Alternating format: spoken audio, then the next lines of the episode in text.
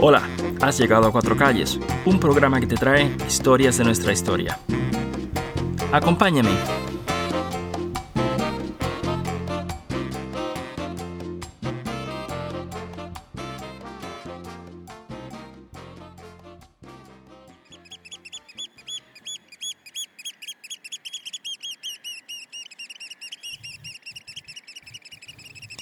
...21 de mayo de 1923...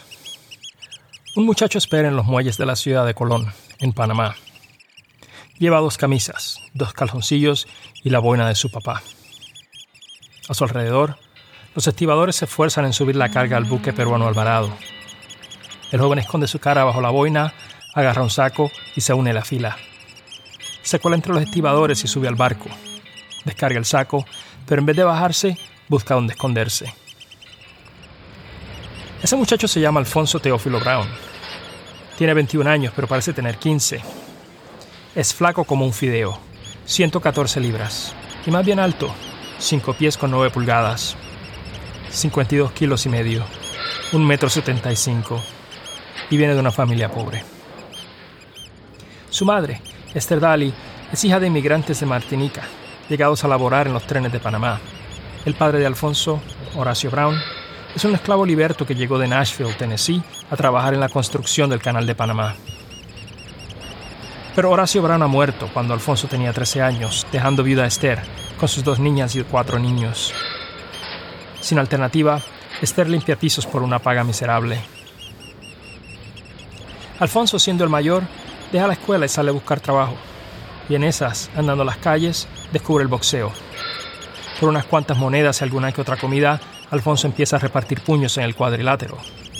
Se presenta en carteleras profesionales en la zona de Colón y descubre que tiene talento. Velo aquí, Alfonso Teófilo Brown, Kit Teófilo, escondido en un barco de carga que zarpa de Panamá hacia Nueva York, la capital del boxeo en el hemisferio.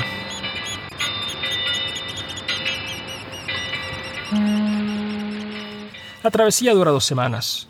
En ruta, la tripulación ha descubierto a Alfonso y lo han puesto a trabajar en la cocina, pelando papas. Alfonso le puso esmero al trabajo y el capitán le ofrece trabajo. Pero Alfonso no piensa ser marinero, piensa ser campeón.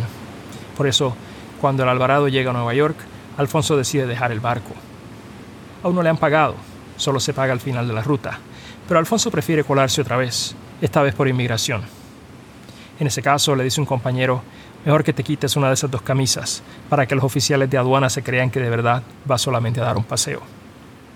Alfonso, sin dinero y con una sola camisa, llega a la ciudad de Babel.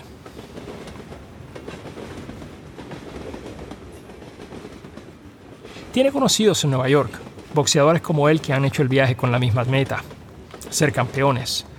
Pero Alfonso no sabe dónde viven. Solo sabe que se entrenan en un gimnasio de Harlem. ¿Por dónde queda Harlem? Pregunta mientras camina.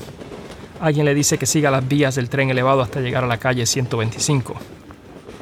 La ruta es larga, de los muelles a Harlem. Alfonso camina todo el día, hambriento y sin dinero. Y al llegar, ya de noche, no encuentra a nadie conocido. Ningún gimnasio de boxeo, nadie que pueda ayudarle. Y así pasan dos semanas.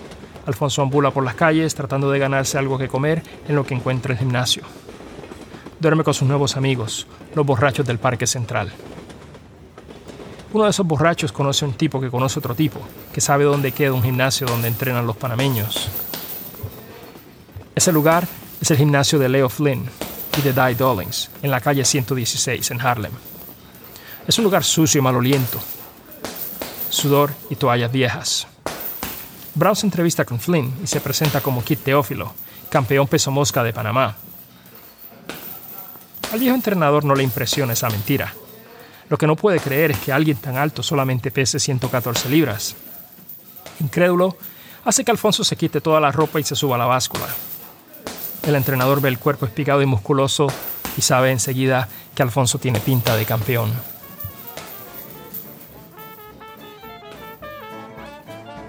Alfonso comienza su carrera en Nueva York y va ganando pelea tras pelea.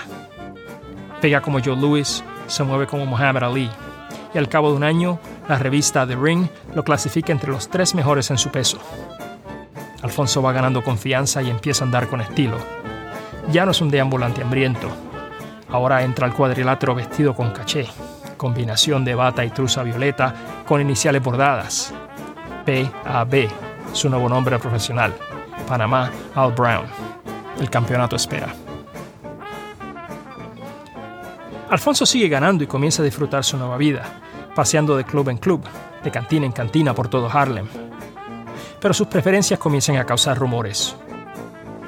Porque Alfonso es gay y le gusta frecuentar ciertas cantinas de Harlem donde la clientela se siente libre para vestirse como quiera, donde hombres y mujeres se pueden tomar de la mano, hombres con hombres, mujeres con mujeres.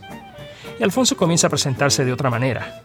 Su atuendo se vuelve colorido comparado con el mundo gris del gimnasio del boxeo. Los otros boxeadores comienzan a evitarlo, Incluso se niegan a compartir la ducha con Alfonso. Y lo peor de todo es que se les cierra la entrada a su propio gimnasio, porque Flynn y Dollings rompen sus lazos profesionales con Panamá Al Brown.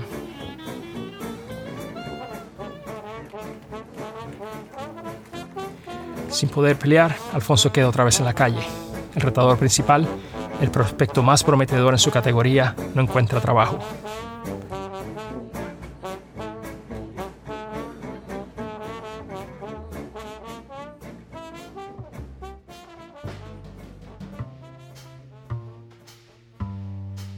Pero parece una mano amiga.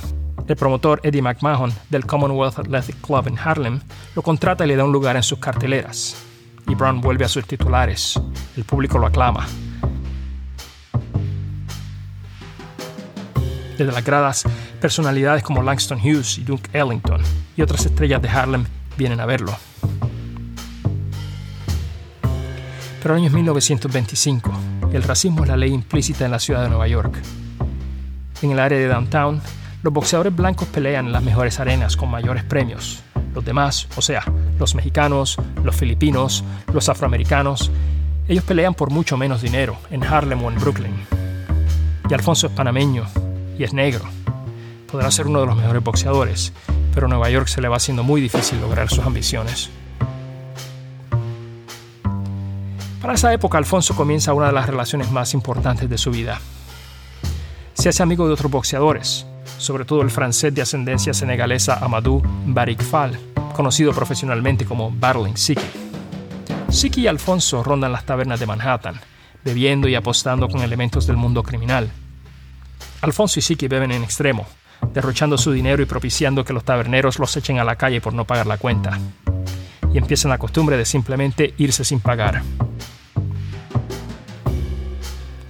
Una noche de diciembre de 1925, en horas de la madrugada, Siki anda solo por las calles del oeste de Manhattan, de taberna en taberna, cuando lo alcanzan dos disparos. Siki muere instantáneamente. ¿Quién le disparó a Siki? ¿Un cantinero molesto? ¿Una deuda de apuestas? El crimen nunca se esclarece. La muerte de Siki estremece a Alfonso y decide marcharse de Nueva York.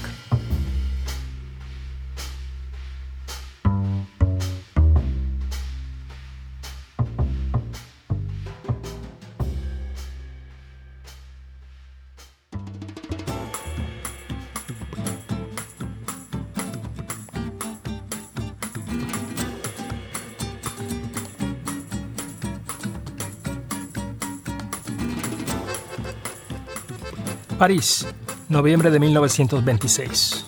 Alfonso Teófilo, Panamá Al Brown, hace su debut en la Salle Wagram, ante casa llena.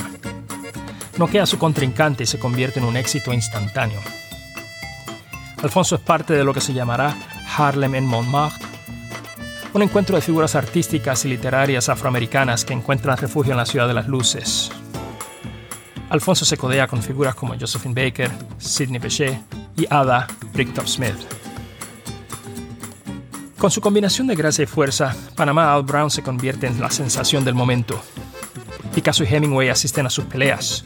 Josephine Baker lo invita a bailar en su espectáculo musical y toca el saxofón con la orquesta de Duke Ellington. Y muy importante, en París, Alfonso Brown puede entrar a cualquier establecimiento por la puerta del frente. La vida es dulce en París.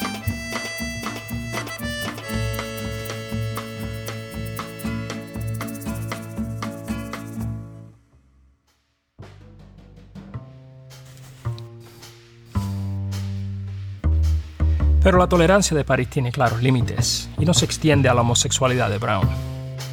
Pronto se riega la voz y la actitud del público en un deporte profundamente machista empieza a cambiar. Los aplausos ahora se mezclan con abucheos e insultos.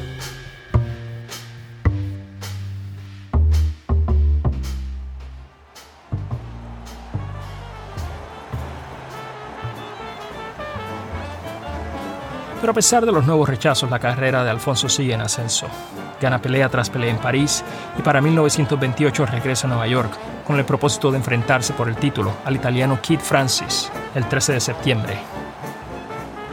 La prensa describe a Francis como un Hércules en miniatura, un rival muy peligroso. Y de Alfonso dicen que se trata de un gigante espigado con el alcance de una escalera. Es el encuentro entre dos opuestos físicos y resulta brutal, pero al final la victoria es para Alfonso, Panamá, Al Brown. Primer campeón mundial latinoamericano. Alfonso ha llegado a la gloria.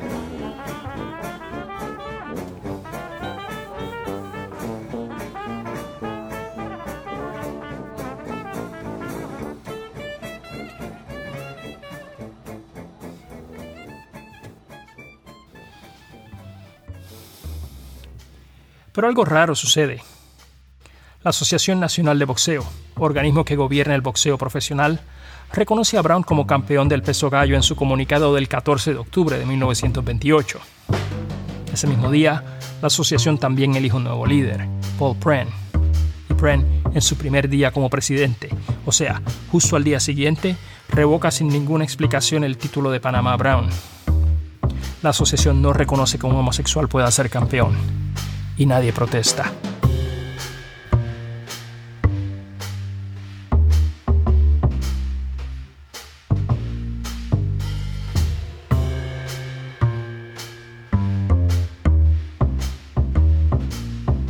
Alfonso, al verse robado de su título, comienza a dar muestras de depresión. Regresa a Europa y hace lo único que puede hacer, seguir boxeando.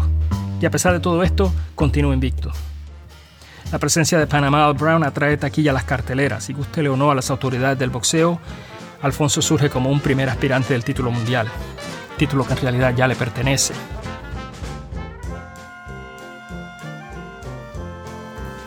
Y al año siguiente, en 1929, Alfonso regresa a Nueva York con el propósito de pelear otra vez por el título. Se enfrenta a la sensación del momento, el español Gregorio Vidal, y de nuevo gana el cinturón limpiamente en el cuadrilátero. Pero otra vez, la Asociación Nacional de Boxeo se niega a reconocer su título.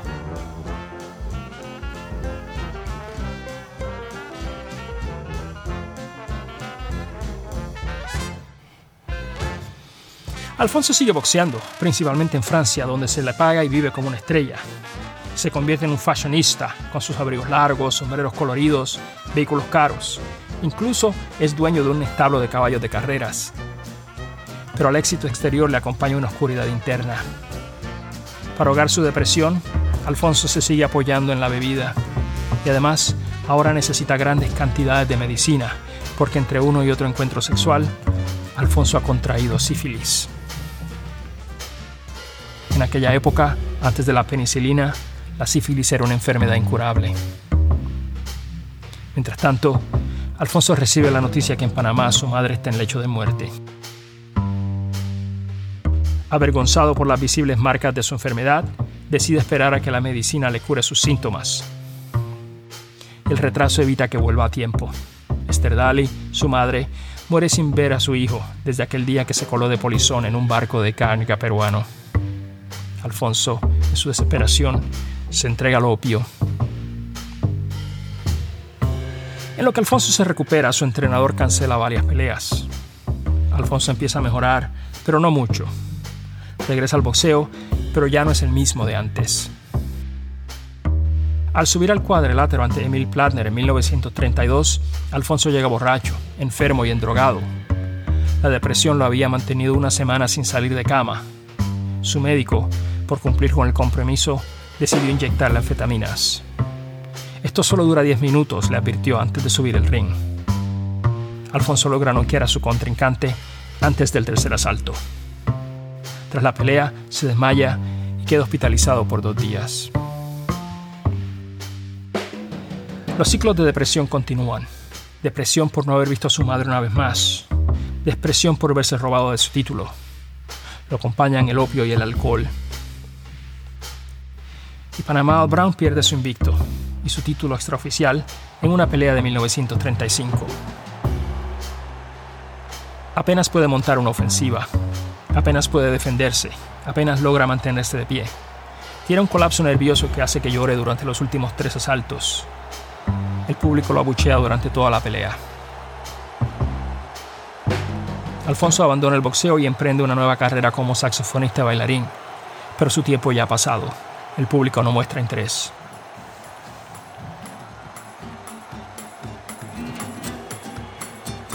Pero a Alfonso le queda un par de asaltos en su carrera. En este momento, cuando está derrotado, adicto, alcoholizado, Alfonso Panamá Brown se levanta. Y es que el poeta y artista Jean Cocteau se encuentra entre el público, y Cocteau queda prendado. Alfonso le recuerda a sí mismo cuando era joven. El artista se empeña en conocerlo y le hace una propuesta que Alfonso decide aceptar. Cocteau, de gratis, será su nuevo agente, y con el apoyo financiero de Coco Chanel, la gran amiga de Cocteau, lo mandan a una clínica de detoxificación. Alfonso Brown y Jean Cocteau comienzan una intensa relación. Comparten casa y ropa y se vuelven inseparables. Cocteau le dedica muchos versos. Bajo la tutela de Cocteau, Alfonso se recupera. Regresa al cuadrilátero y termina su carrera con una racha de victorias, recobrando un título que la NBA se niega a reconocer.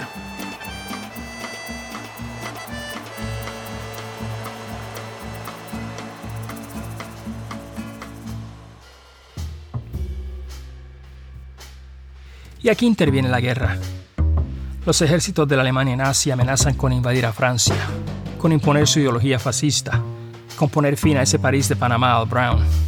Y entonces, dejando Cocteau, dejando amigos, amistades, propiedades y ahorros, Alfonso Teófilo Brown, negro, panameño, homosexual, huye de Francia y con ello salva su vida.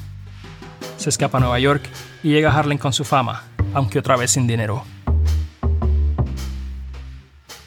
En Nueva York comienzan a manifestarse los efectos del boxeo. Alfonso sufre dolores de cabeza, dificultad en el habla y un andar descoordinado. Para completar, Alfonso no tiene forma de ganarse la vida fuera del cuadrilátero. Vive modestamente en pequeñas pensiones y se presta de chata en los gimnasios. Su salario, un dólar por asalto. Ya no le queda mucho que ofrecer. Sirve de saco mano, tapándose de los golpes que los nuevos prospectos le disparan. Y se inyecta heroína contra el dolor.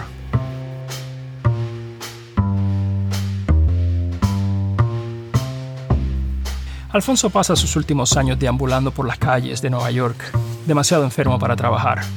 Cocteau, al escuchar la noticia, intenta traerlo a París, pero ya es muy tarde.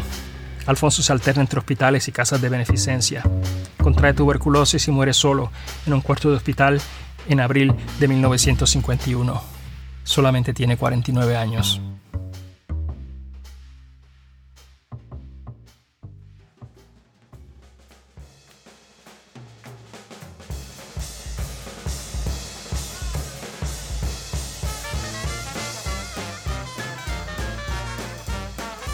Gracias por escuchar este episodio de Cuatro Calles. La investigación se basa en la obra de José Corpas, música de Lance Conrad, Serge Cuadrado y Eric Van der Westen. Más información en nuestra página cuatrocalles.com. Cuatro Calles es una producción de Eric Quiñones Mauras.